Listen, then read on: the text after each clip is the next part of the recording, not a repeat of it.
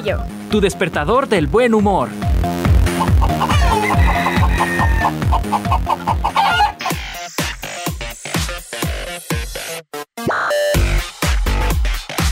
Hola, hola amigos, muy buenos días, bienvenidos al Gas Show. El día de hoy nosotros muy contentos de que nos acompañes, efectivamente juevesito, ya se siente el fresquito, hay bancos de neblina, se puede ver desde las zonas altas, está nubladito. Sin embargo, yo le venía diciendo a Chiquito, que le doy las gracias que están los controles, le decía, qué rico amaneció, pero qué calor, qué calor por la noche. Y es bien raro, porque pues el sábado ya entramos al otoño y según yo para estas temporadas y la memoria no me falla, pues ya deberíamos estar sintiendo fresquecito. No sé qué sucede, no sé, seré yo o no sé, no sé qué pasa, pero bueno, muy buenos días, pásenle, pásenle a lo barrido, a este primer programa totalmente en directo, nosotros transmitiendo en el 94.5 de FM. Hoy es jueves geek, jueves de astronomía y vamos a concluir esta serie que hemos llevado a cabo junto a Julián Potier acerca de los eclipses, de la luna, cómo es que se viven los eclipses en otros planetas. Y el día de hoy, para finalizar, vamos a estar platicando con él acerca de los tipos de eclipses, porque si yo te digo a ti, piensa en un eclipse, obviamente rápido vas a pensar como en un circulito que se ve interferido por la sombra de otro circulito, seguramente, no lo sé, hay que pensar fuera de la caja. Sin embargo, es como lo más común. Pero hay otro tipo de eclipses, ¿eh? Y entonces el día de hoy, para muestra, Julien nos va a compartir esta información. Ya les mencionaba, Jueves Geek, vamos a estar platicando de cosas muy bonitas. Últimamente se ha hablado mucho de esta serie para niños y no tan niños, ¿eh? Bluey, una serie de dibujitos que es acerca de unos perritos, parecen como pastores australianos que aprendizajes padrísimos. Yo la neta sí lo veo gracias a Mau. ya sé que es para niños y que ya estamos treinteando, pero ni modo, son buenas caricaturas. Esas sí son buenas caricaturas. Y fíjense que resulta que también le ha ido que ya van a hacer un videojuego. ¿Para qué consola? ¿Para cuándo lo estaremos viendo? Yo aquí te voy a platicar. Además, por ahí le preguntaban a Tim Burton acerca de del Nicolas Cage que aparece de Superman en The Flash. Y parece ser que sí está haciendo algo el señor Tim Burton. No se va a quedar de brazos cruzados. ¿Por qué salió mi Superman? Voy a protestar. Es algo de lo que dice Tim Burton. Además, no sé cómo llegamos a eso. Hemos platicado a lo largo de estos años, desde que salió la noticia, acerca de Neuralink. Esta empresa, una de las tantas del señor Elon Musk, donde al inicio estaban haciendo pruebas con cerditos, les implantaban microchips, se tuvieron que sacrificar varios a prueba y error.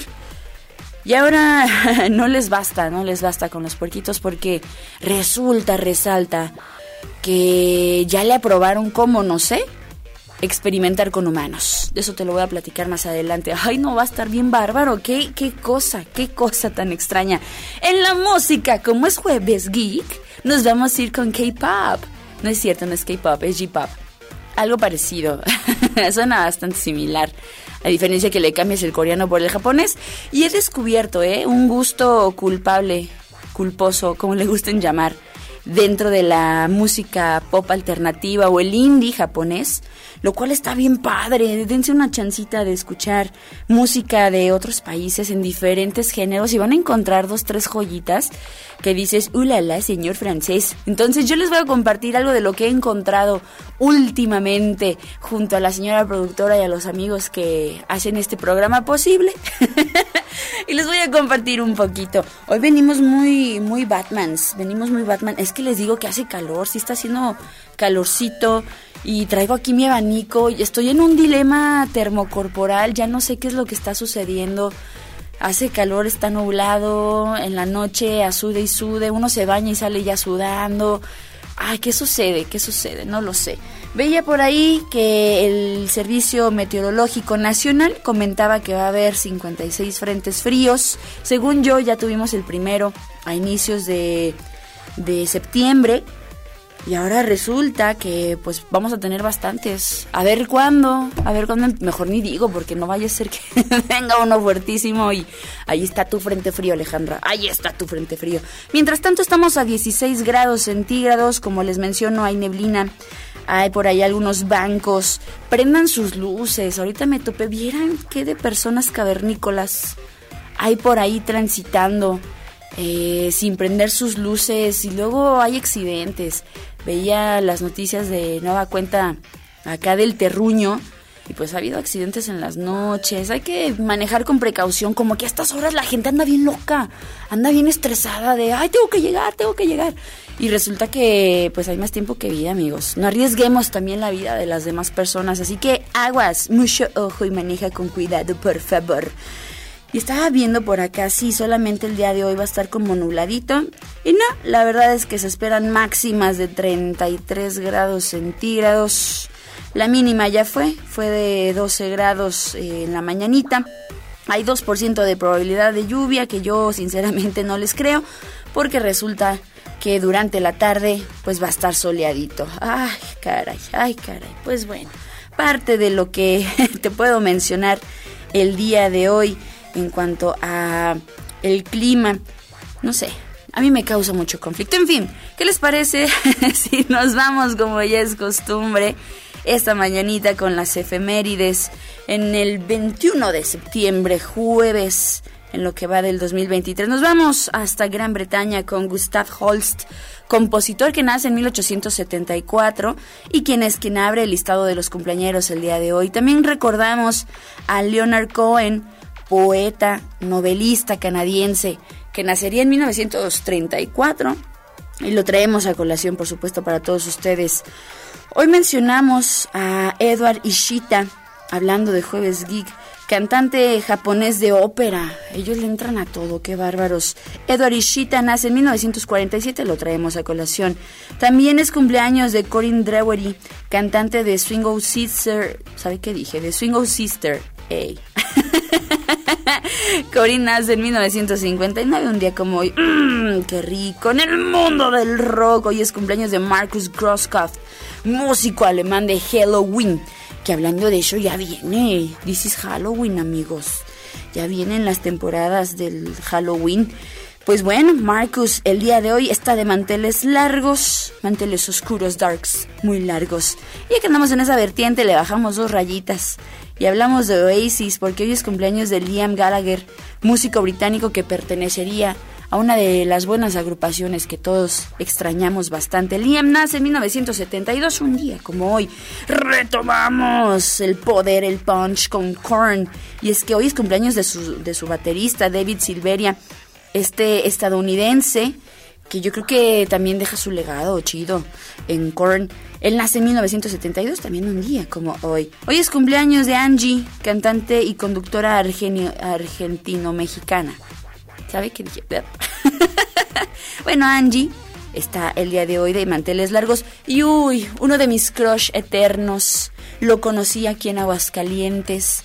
Llegó desde Inglaterra para verme y decirme, ¿gustas? Porque nos ofrecía por ahí este, unos cigarrillos mientras hacía su DJ set. Hablo del vocalista de The Horrors, que vino a Aguascalientes. Jamás pensé que eso sucedería, pero llegó. Faris Badwan, el día de hoy, también está cumpliendo años. Él nacido en 1986. ¡Qué rico! Los aniversarios luctuosos, hoy recordamos a Jaco Pastorius, una leyenda también, caray, bajista estadounidense que fallecería en 1987 pues también un 21 de septiembre. Celebraciones y conmemoraciones en general. Hoy es el Día Mundial de la enfermedad del Alzheimer. Lo hemos platicado aquí en nuestros lunes de salud y bienestar, de qué trata, eh, los síntomas, eh, cómo va sucediendo una enfermedad gradual. Yo creo que es una de las más tristes, ¿no? Ver a tus familiares y seres queridos poco a poco eh, nublarse, metafóricamente. Pues bueno, hoy hacemos también hincapié a la reflexión precisamente de esta enfermedad. Y bueno, en otros temas también es el Día Internacional de la Paz. En Malta y Armenia es Día de la Independencia. En Argentina es Día de la Primavera. Es que recuerden que ellos están así como en otro hemisferio y entonces pues las cosas cambian. También es día allá en Argentina del rock progresivo, qué rico. Día del estudiante, día del fotógrafo, día de la radio. Qué chido, le mandamos un saludo a los colegas argentinos. También es Día de la Ciencia y Técnica en Buenos Aires, Día de la Sanidad, de la Cosmetología y del Economista, también allá en ese país. En Paraguay es Día también de la Primavera y de la Juventud. En Bolivia, Día del Estudiante, Día del Médico, Día de la Amistad y Día del Amor. En Chile, Día de la Radio también, weón. Los uruguayos están celebrando el Día del Estudiante Universitario, Día de la Industria Farmacéutica y en España hay fiestas patronales a San Mateo. Qué bonito. Pues eso es parte de lo que se celebra, se conmemora en diferentes partes del mundo. Si ustedes no lo sabían, pues ahora ya lo saben, qué bonito. Y bueno, eh, alguna que podamos agregar sería que también es Día del Artista Plástico, Día Internacional contra los monocultivos de árboles, el Día Mundial del Paganismo y básicamente y en teoría Día Internacional de la Bibliodiversidad. Estoy hablando de las bibliotecas, un poquito de lo que se celebra en todo el mundo, no nada más en algunas partes, sino de manera internacional, Día Internacional del Rock Progresivo. Estaría chido, ¿verdad? Hoy es un buen día, me agrada, me agrada. Un saludo a Fer López, por cierto, que le gusta bastante. Y bueno, de esta manera arrancamos. Te voy a presentar una de las rolitas que acabo de descubrir.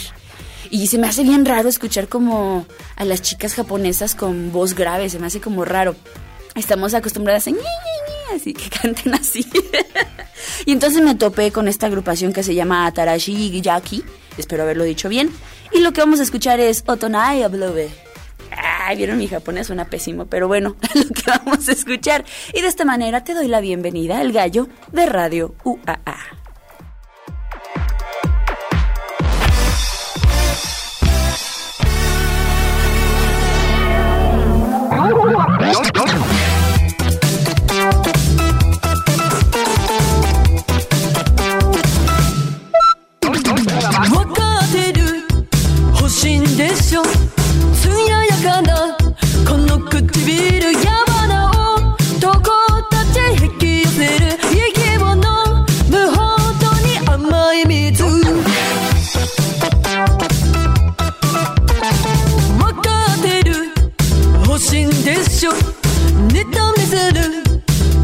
力で汗ばむ街一人歩けば乱れ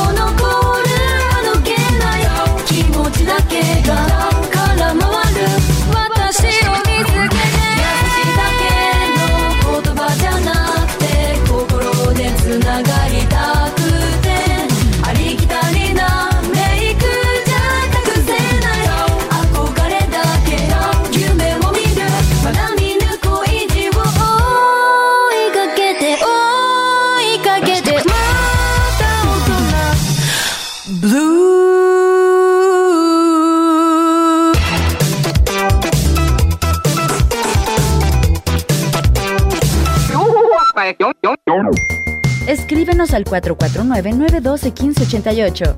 Hashtag Proyección de la Voz Universitaria.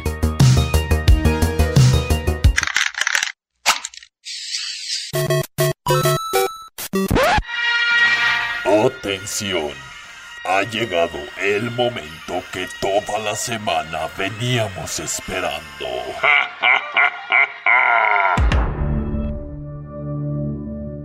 ¡A trabajar! Series, datos y todo lo que respecta al fascinante mundo geek. ¿Más trabajo? EA Sports. It's in the game. A mí me gusta el Atari y el Netflix. Netflix, don Manuel. Por eso, Netflix.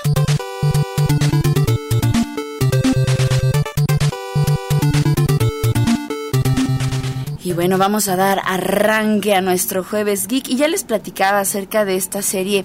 La verdad está muy bonita, si tienen una oportunidad, chequenle algunos capítulos y van a ver que tiene más allá de un público infantil, yo creo que también cautiva eh, en la mayoría de los episodios a un público adulto. Y es que estoy hablando de Bluey, este dibujito animado que es un perrito que tendrá, bueno, una perrita más bien, tendrá su propio videojuego entonces todos los niños y los no tan niños andamos entusiasmados. La cachorrita Bluey va a hacer su debut en el mundo en el mundo gamer.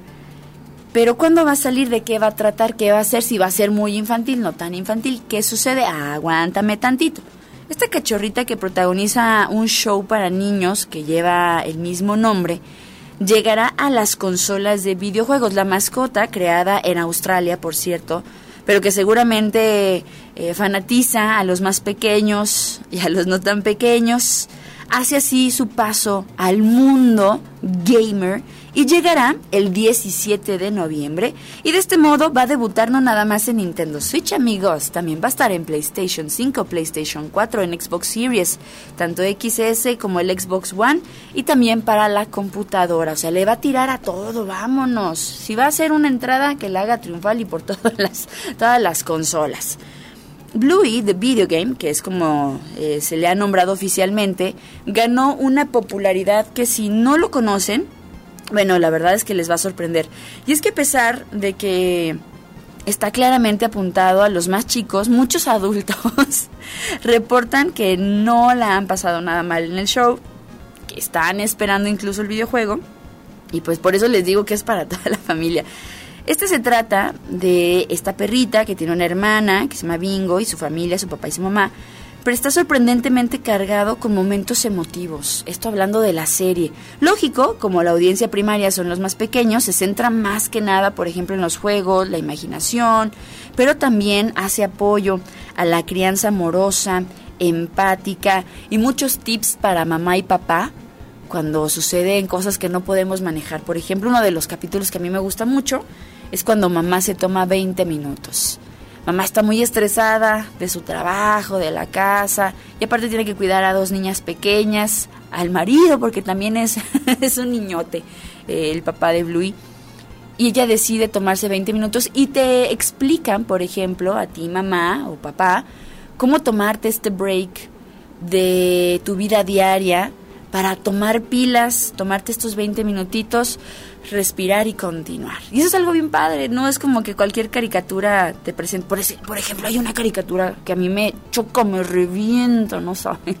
No la he visto mucho, pero lo poco que he visto, digo, ¿cómo le pueden estar enseñando esto a los niños? La de Masha y el oso, que es básicamente una niña malcriada que hace travesuras, ya está el oso remediando todo lo que hace esta niña. ¿Por qué? ¿Por qué permiten que sus hijos vean esto? Caso contrario, Bluey es una buena caricatura para los niños. Entonces tendremos que esperar al 17 de noviembre para ver de qué va a tratar. Ya hay por ahí un tráiler.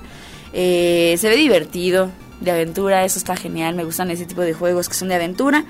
Y vamos a ver qué pasa con Bluey, si es tan bien aceptado. Digo, ahorita está como en el auge.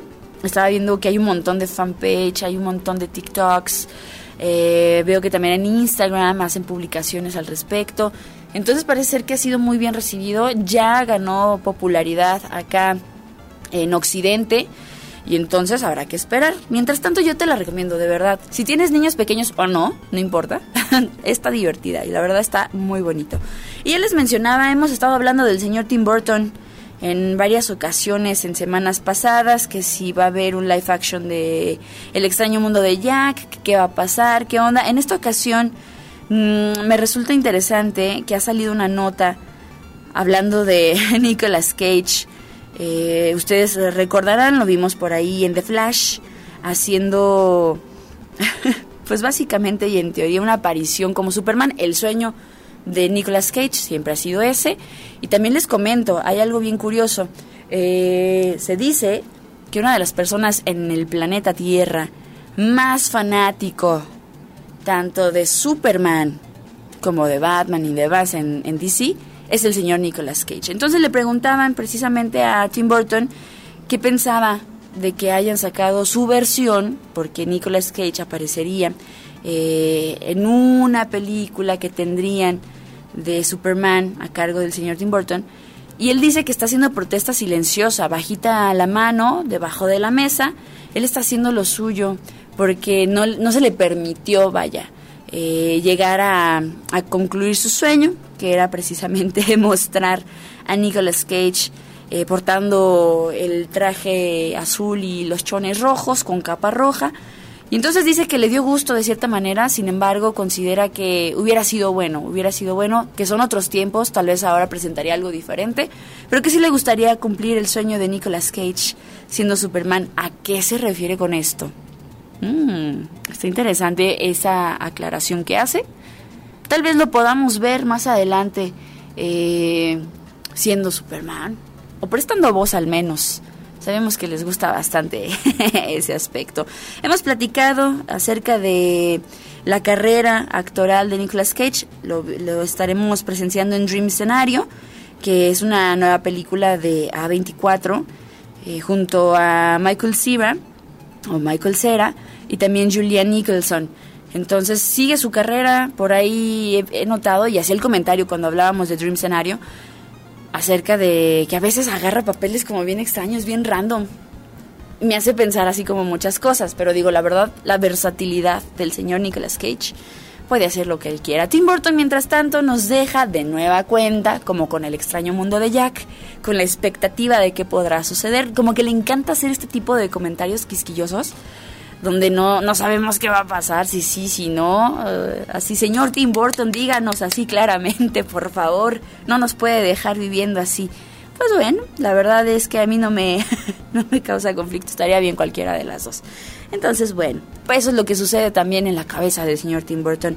Y por último, déjate cuento que el día de ayer que eh, compartían al mundo esta noticia, muchos de nosotros nos quedamos así de, como, ¿por qué? Y es que Neuralink obtuvo aprobación, ¿cómo? ¿Quién sabe? Para los ensayos clínicos en humanos del implante cerebral. En meses pasados, incluso tal vez años pasados, hablábamos de estos cerditos que fueron sometidos a cirugía para implantarles un chip que eh, tendría pues fines científicos, tecnológicos.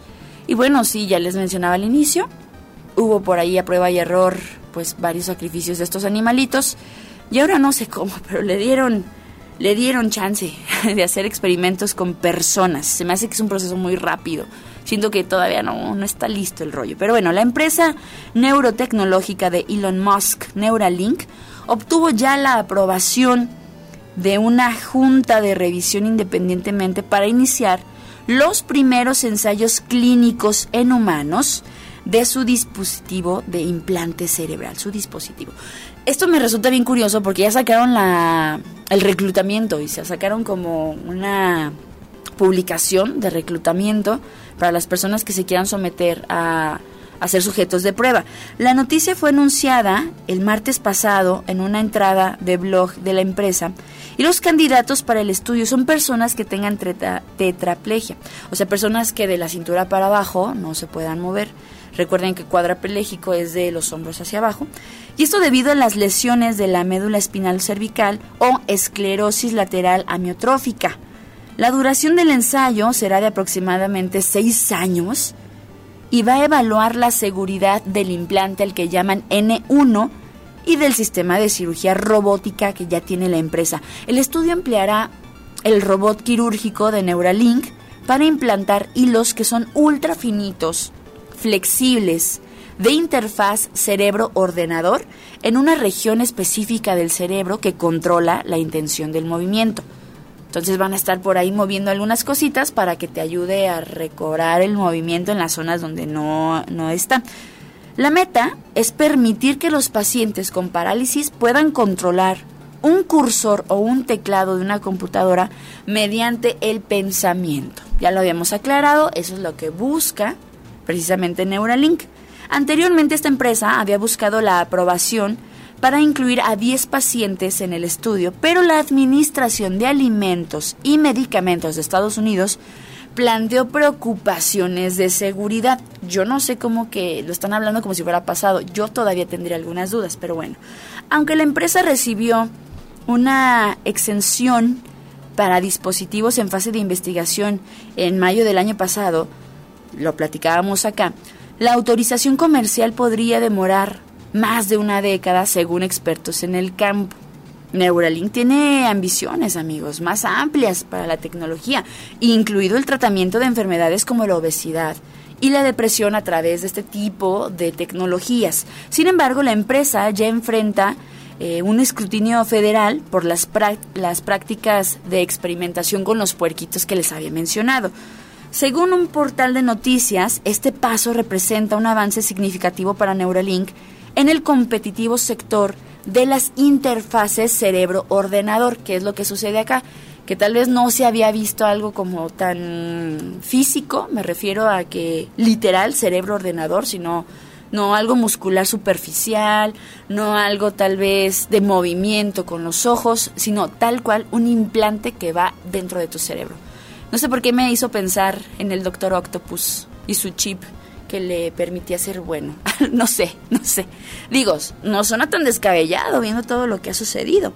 El estudio, al que han denominado Prime, se llevará a cabo bajo la exención eh, de todos los servicios que requieran, de todos los componentes federales que requieran estar ahí, para los dispositivos en fase de investigación. En este ensayo, el sistema robótico de Neuralink va a implantar quirúrgicamente este dispositivo al que ya les he mencionado, le han puesto N1, que utiliza estos hilos flexibles y muy finitos para registrar y transmitir inalámbricamente señales cerebrales.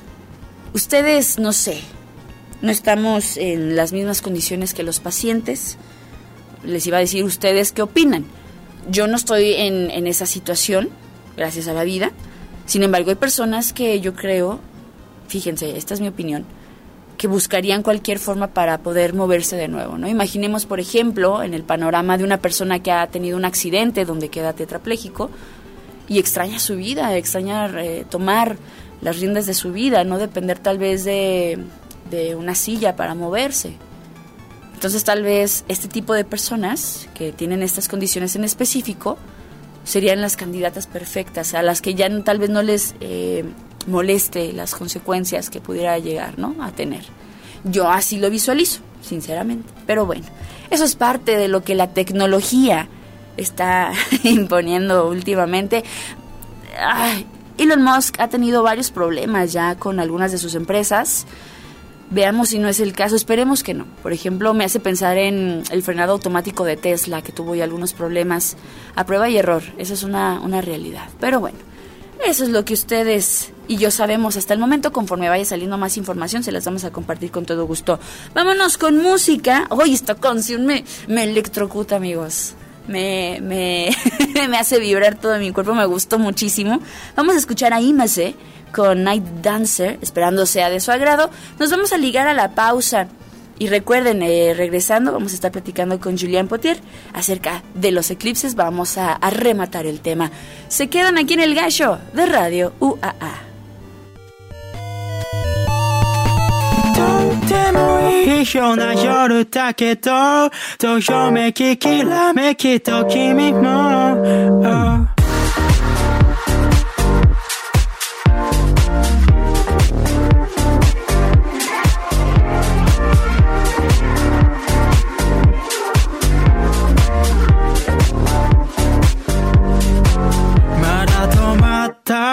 刻む針も入り浸った。散らかる部屋も変わらないね。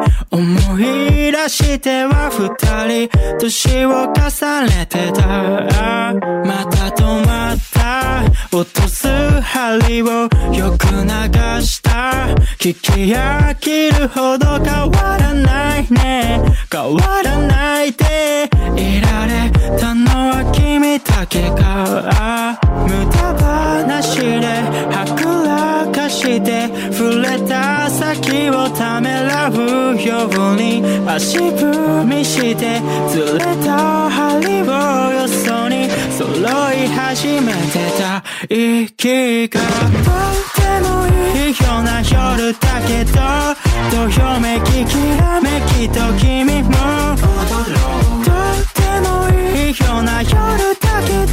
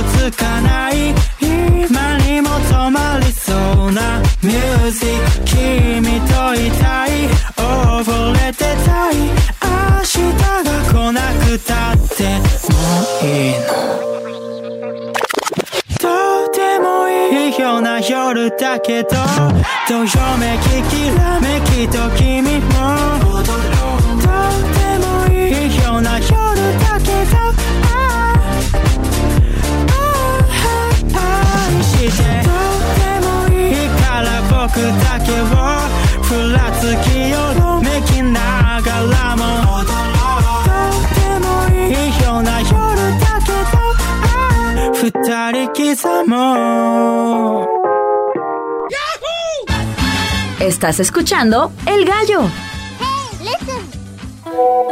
¡Ey! Ya tenemos WhatsApp. Mándanos tu mensaje, audio, comentario u opinión al 449-912-1588. ¿Quieres presentar una queja al Comando Estelar? O descubrir los secretos del sistema planetario. Al infinito y más allá. Avances. Ciencia. Tecnología. Análisis. Esto es. Descubre el universo.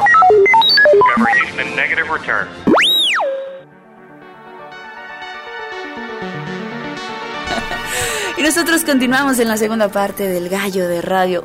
Estamos transmitiendo totalmente en directo en el edificio 14, la unidad de radio José Dávila Rodríguez. Nosotros contentos de que nos puedan acompañar y que también nos permitan acompañarlos eh, al trabajo, a la escuela, a la oficina, donde vayan.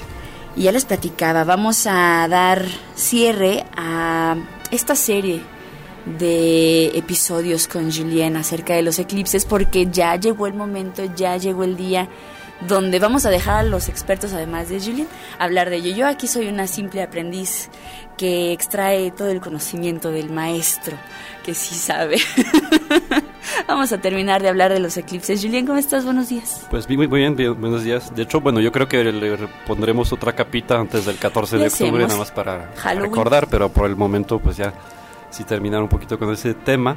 Eh, porque pues ya mañana ya efectivamente vamos a empezar con esa, bueno, tenemos dos cosas el día de mañana, eh, que es básicamente, ah, ok, que es básicamente, este, pues bueno, primero una capacitación que se va a dar en dos partes, una primera que se va a dar en línea, que de hecho va a ser parte no solamente, bueno, de capacitaciones que va que se va a dar. Ay, amigo, este, te invito a que si nos hablas así un poquito de hábitos que Ok. están bien sensibles estos. Ok, este, que pues, se va a dar como parte del el Comité de- Nacional de Eclipses, Comité Nacional de las Noches Estrellas, que a final de cuentas pues, son prácticamente los mismos. Pero este, ahí se va a compartir con muchísima gente a final de cuentas, a través de, de- también de Facebook. Esa va a ser pues, una primera charla donde, pues bueno, eh, la, la parte presencial el sábado, va a ser el sábado de 9 a 12 ahí en el museo, donde este, bueno, complementame- complementaremos de manera un poquito más práctica los métodos seguros para observar los eclipses. Eh, practicando pues ya con telescopios con filtros solares, con distintos métodos de proyección que nos permiten ver el sol de forma indirecta eh, para, bueno, pues obviamente no arriesgar la, la vista, ¿no? que en ese momento suelo decir que Dios no es más peligroso ver el sol durante un eclipse, al contrario, entre comillas, un poquito menos porque la luna nos tapa una parte, pero ah, realmente lo que mm, la- la- pues, digamos las ansias de, de ver el sol en ese momento son tan grandes que pues hay gente que se arriesga ¿no? entonces Ujú. es evitar esto saber bien este Pues Ahí nos estábamos escuchando medio raro, chiquito. Si le puedes bajar un poquitito al micro de, de Julien. ok. Si no, le vamos a reventar los oídos a nuestro invitado, chiquito. Pues, Perdón, que- perdón. como que hace un poquito de, de feedback creo pero Sí, creo que ahí ya no, ¿verdad? ¿Me puedes hablar un poquito, por favor? uno dos tres Creo que sí, ahí estamos bien. Ok, este, entonces, eh, pues esa es la idea. Para eso, pues bueno, la, la- para capacitación presencial del sábado, pues hay un eh, código QR que pueden encontrar en la publicación de Facebook que tenemos para eso y ahí se pueden registrar para pues, bueno, asegurar su lugar. Eh, porque tenemos cupo limitado también, pero la idea es que pues sea dirigido sobre todo a personas que van a poder ayudarnos a multiplicar ese conocimiento Ujú. eh, con otras personas, maestros, divulgadores, entusiastas que van este, justamente a poder estar apoyando a, a- a dar ese, esa información, ¿no? Y pues aparte de eso, el Descubre la Noche, que va a ser este, a, a partir de las 7 de la, de la tarde, con el mismo doctor Raúl Mujica, que, que nos va a dar la, la primera parte de esa, de esa capacitación en línea, eh, que se va a transmitir y pues ya después se queda en, para dar esa charla dentro del evento Descubre la Noche, eh, donde se va a estrenar también una película nueva y que hizo, que hizo Fabián, este, que se llama Eclipses, un espectáculo milenario. Ujú. Eh, entonces, bueno, retomando un poquito también los aspectos principales y pues bueno, obviamente ma- mañana no va a haber eclipse, no, no, para que estemos seguros, pero sí ¿A nos vamos a estar hacer? preparando. nos vamos a estar preparando para pues dentro de tres semanas, ya falta, ma- falta muy poquitos de, de este sábado en tres semanas Ujú. eh, para, para estar listos, ¿no? Cierto. Y entonces, pues nada más nos te quedaba un, un temita este para tocar con los eclipses, que hay distintos tipos de eclipses, y no me refiero a de luna o de sol, sino dentro de los propios eclipses de sol, pues hay distintas maneras en las que se da, que son, pues justamente vamos a tener las dos en México en- próximamente. El primero de estos justamente pues es el que vamos a tener el 14 de octubre, que es el eclipse anular significa que en ese momento la Luna va a estar más lejos del Sol en su órbita alrededor de la Tierra y no va a alcanzar desde nuestra perspectiva a tapar completamente el disco solar, va a dejar un anillo de luz a su alrededor, por eso se llama eclipse anular. Y este entonces pues no se oscurece completamente, pero pues sí es un espectáculo bastante interesante de cualquier Sí. manera.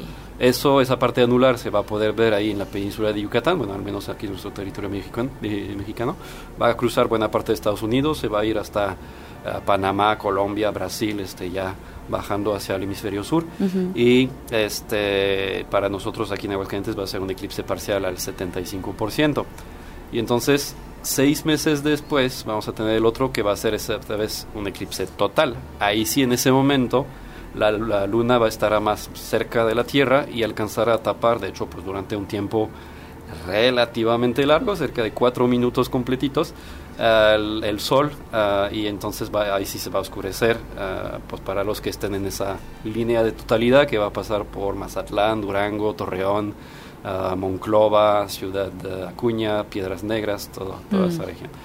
Eh, y entonces, am, Cuatro minutos me parece corto y créanme que se van a ir volando en ese momento, pero ah, es de los más largos. Por ejemplo, si recordamos el eclipse total de sol que tuvo Estados Unidos en el 2017, que también para buena parte del territorio mexicano fue eclipse parcial, ah, duró, eh, en el mejor de los casos, allá en Estados Unidos, como dos minutos y 15 segundos. Entonces, ese va a superar los cuatro minutos, es bastante largo. Los más largos creo que sean que se pueden dar este son cerca de 7 minutos pero ya es como la lo, lo, lo más largo que se pueda tener ¿no? y no no está tan seguido.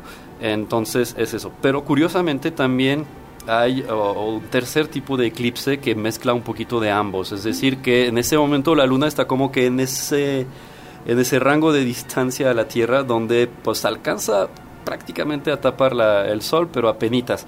Y como nuestra Tierra ahora sí tomen esa otra vez terraplanistas, es curva, este, pues hay partes de la Tierra por ser curva que van a estar un poquito más lejos de la Luna y, la, y otra parte que va a estar un poquito más cerca. Y entonces esos eclipses empiezan anulares en ciertas partes del mundo.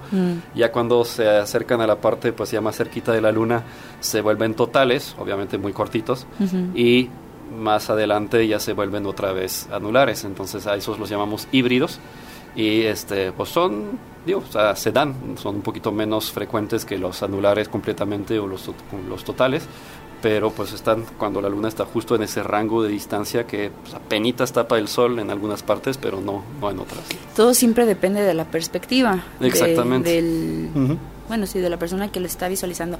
Oye, fíjate que hemos preparado una breve cápsula. Vamos a escucharla eh, para dar pie precisamente a esto de también tener cuidado con la vista y esto que mencionas de los eclipses y, y chequito, no sé qué dije, pero vámonos a la capsulita, por favor.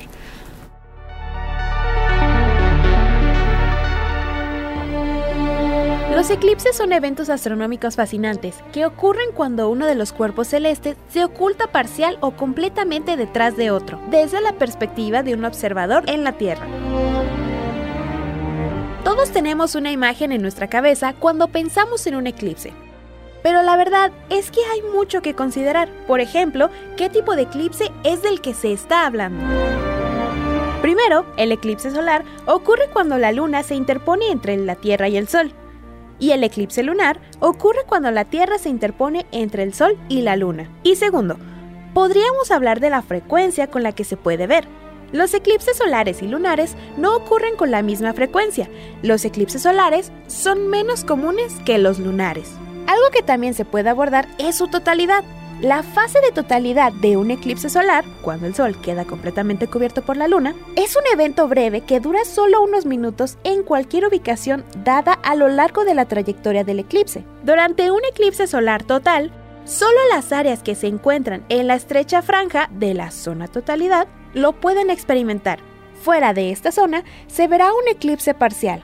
No olvides que es peligroso mirar directamente a un eclipse solar sin la protección adecuada, ya que la luz solar intensa puede dañar los ojos.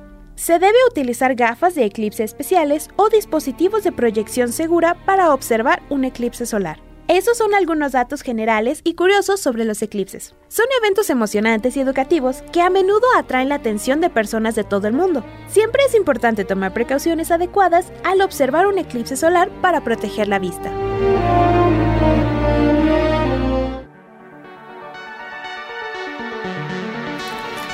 Bueno, le estaba platicando aquí a Julien, esto último que escuchábamos, le agradecemos a Ale Sailor Moon que nos comparte esta información acerca del cuidado de la vista. Eh, le compartía que a nosotros, a mi hermano y a mí desde muy pequeños, eh, mis papás nos compraron como unas, unos cristalitos opacos, con eso podíamos ver perfectamente sin, Ujú. sin Pues problema. alguno. probablemente vidrios de soldador de Ajá. 14 sombras, que es lo recomendable, 12 como mínimo, y menos ya mejor ni, ni se arriesguen. Em, básicamente, o sea, son algunos de los métodos. No me gustan tanto porque pues oscurece mucho la, la- Ajá, la imagen, se ve verde. Y, y, este, pues bueno, a- aún así, este, pues sí, o sea, está hay que como que buscarle un poquito. Eh, nosotros, de hecho, bueno, el museo y, y, eh, adquirió unos mil eh, lentes de esos que llevan filtro, filtro solar, eh, que vamos a estar, bueno, pues viendo dos eclipses. Entonces, en el primer eclipse, por lo menos, vamos a estarlos prestando. Ahí, entonces, va, va a haber un lugar donde agarren unos, vean el eclipse, ya cuando ya se van, este, los regresan y pues ya los podemos usar para el siguiente eclipse. Eh, a final de cuentas, pues no tienen más uso que, que, que ver el sol prácticamente y pues el sol es sobre todo interesante de ver cuando hay un eclipse, entonces pues ahí contamos con que, que- con que justamente sí igual los vamos a poder seguir usando al, al siguiente eclipse, pero pues tenemos esa ya posibilidad. Todos los telescopios que vamos a tener ahí en particular este, apoyados por el Club Polaris durante el eclipse van a tener su filtro solar, que también compramos pues láminas de, de filtro que se más ahí estamos recortando para adaptarlo a cada telescopio Que se pone en el telescopio. sobre el entonces. telescopio este antes de que o sea, a la entrada del telescopio antes de que se magnifique porque ya después ya es mucho más complicado disminuir el brillo del sol para proteger nuestra vista y, y de hecho pues muchas veces muchos telescopios tienen una dos tapitas no una grande y una chiquita nada más este ahí se, cu- se- sería cubrir la, la chiquita no necesitamos mucha superficie recolectora de luz porque el sol es muy brillante de cualquier manera estamos disminuyendo ese brillo con el filtro entonces generalmente ya con eso es, es más que suficiente y pues bueno, muchos efectivamente otros métodos que bueno, se van a abordar ahí en la charla, en la capacitación, pero por proyección, es decir, no de manera directa. Podemos proyectar a través del propio telescopio. Ah, hay que hacerlo por intervalos no tan largos porque este luego se calienta el telescopio porque pues, está concentrado la luz dentro. Muchos telescopios no, bueno, no están forzosamente diseñados para ver tanto el sol, ¿no? Entonces por podemos proyectar por un por un tiempo, este sale pues ahí por la luz directamente por el ocular. No vamos a asomar el ojo directamente ahí, sino que vamos a poner una, una superficie, una pantalla, una hoja de papel, donde se va a ver ahí el disco solar proyectado y ahí vamos a poder ver qué pasa con el eclipse. Incluso se alcanzan a ver manchas solares cuando no hay eclipses con ese método, por la magnificación del telescopio. Eh, si no se tiene el telescopio, o si, bueno, Nada más también si tienen telescopios que incluyen partes de plástico y tienen la duda de si va a aguant- aguantar el calor, mejor ni, ni lo arriesguen. Eh, si no, pues efectivamente, como comentabas, bueno, pues hasta una cubeta de agua que refleja la luz del sol sobre hacia otro lado y ahí vamos a tener la imagen del sol este, reflejada. Ahí nada más tenemos que tener pues como que ese reflejo y que se dé en una parte más oscura donde va a poder verse esa imagen reflejada, ¿no? Eh, la ventaja es que el agua refleja muy bien. Si no, pues también algo muy sencillo que se llama pues como una, una es una cámara pinhole, como le dicen en inglés, este básicamente hasta tomamos como una caja de zapatos, por ejemplo, Ah, ok, ok. ponemos este, o sea, perforamos por un extremo, la caja es para que se dé un poquito de oscuridad y la luz va a pasar a través de ese pequeño orificio, se va a cruzar los haces de luz adentro de la caja y va a proyectar una imagen ahí del sol en el otro extremo de la, de la caja. Entonces la idea es que tener como pues sí, una cierta longitud, no sé, unos 20, 30 centímetros. Ah, de hecho, en el Descubrir vamos a hacer una versión mini con tubos de, de rollos de papel de, de baño. Eh, que va a quedar muy chiquita la imagen del sol, pero sí se va a alcanzar a, a notar.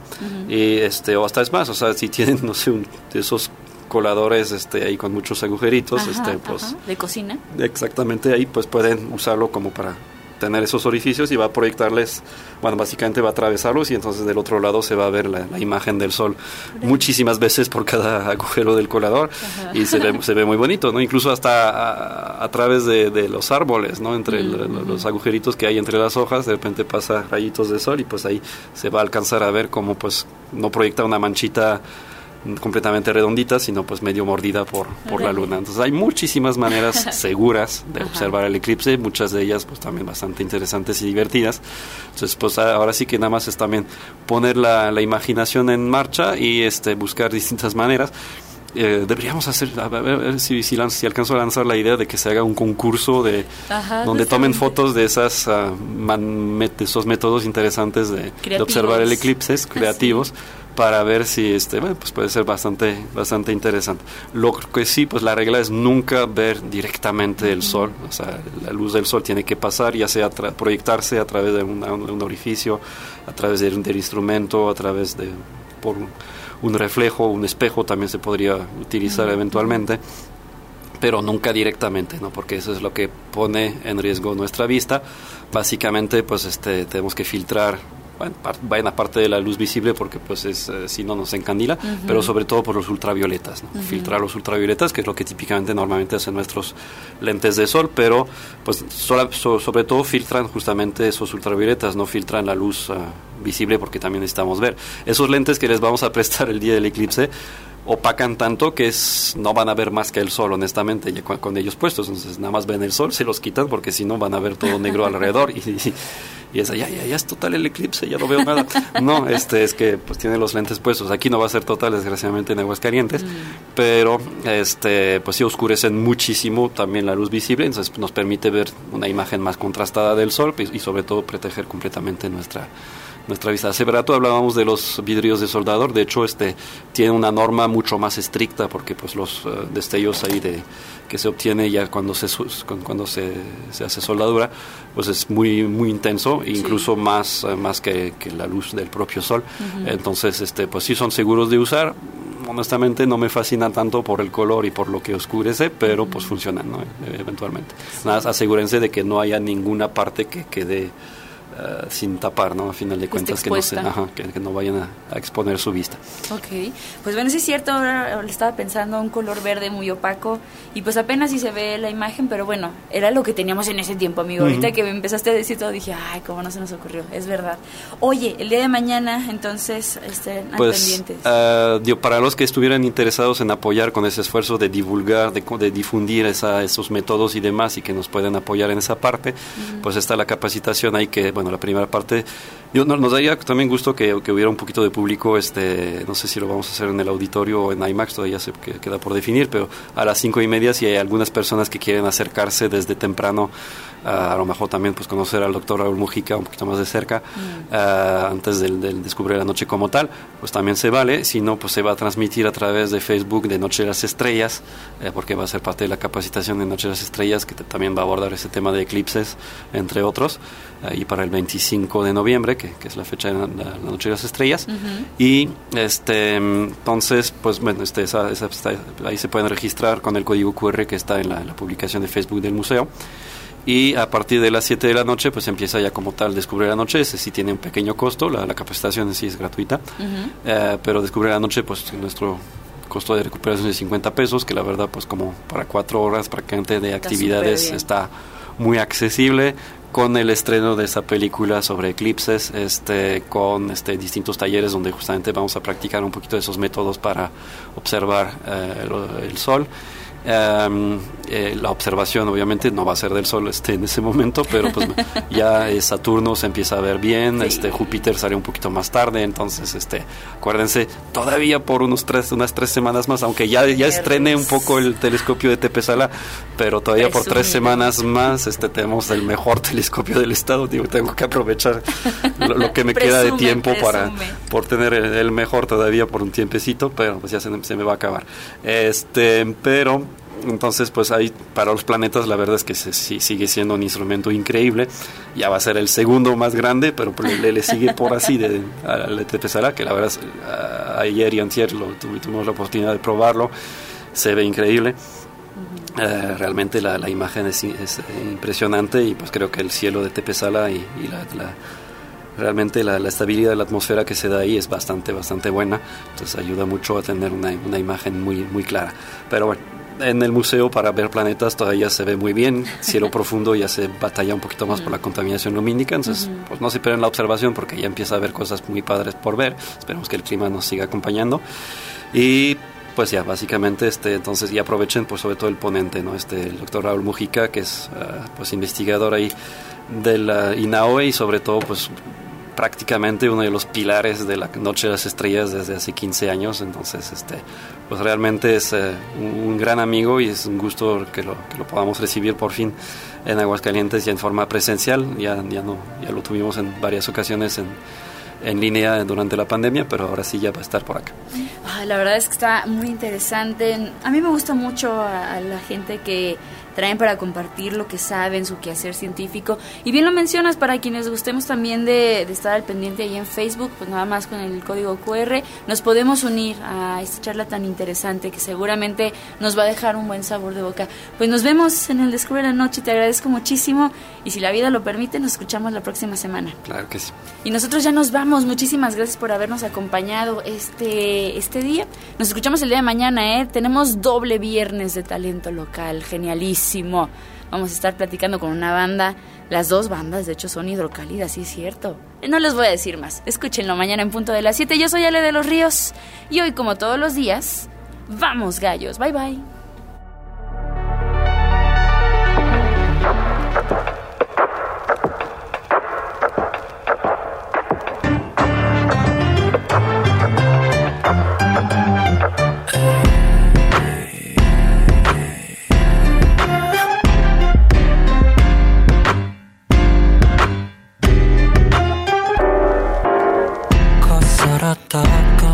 した。夜明けに優しい信じきった信じきったただ無かき喜び戦うあなき倒す赤弱い者の自信さやりきった胸張ってきれいに散るのさみんな迷えるわめっちゃ頑張っとるわ仕方なげんようにい密かに何かと詰めとけ Enamorar que te aptea Better step back Take a deep breath And you know no no no no no no no no no. You've been working on Working on Maybe you don't understand But I know that you're working on Working on Wish I could give you a hand. Baby you've been working on Working on Trust the persistent but play You've been working on still been walking hard.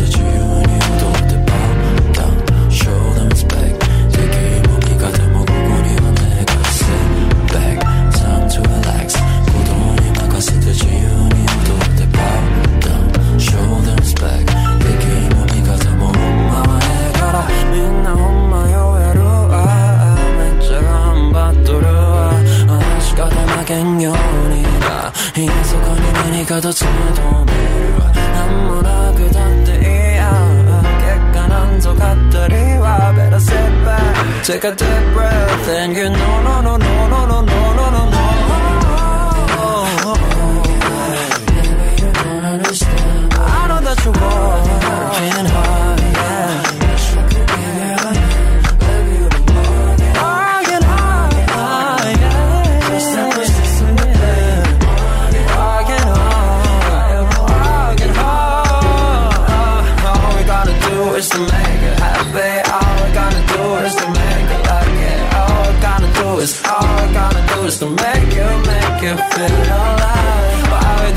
girls don't make you feel good.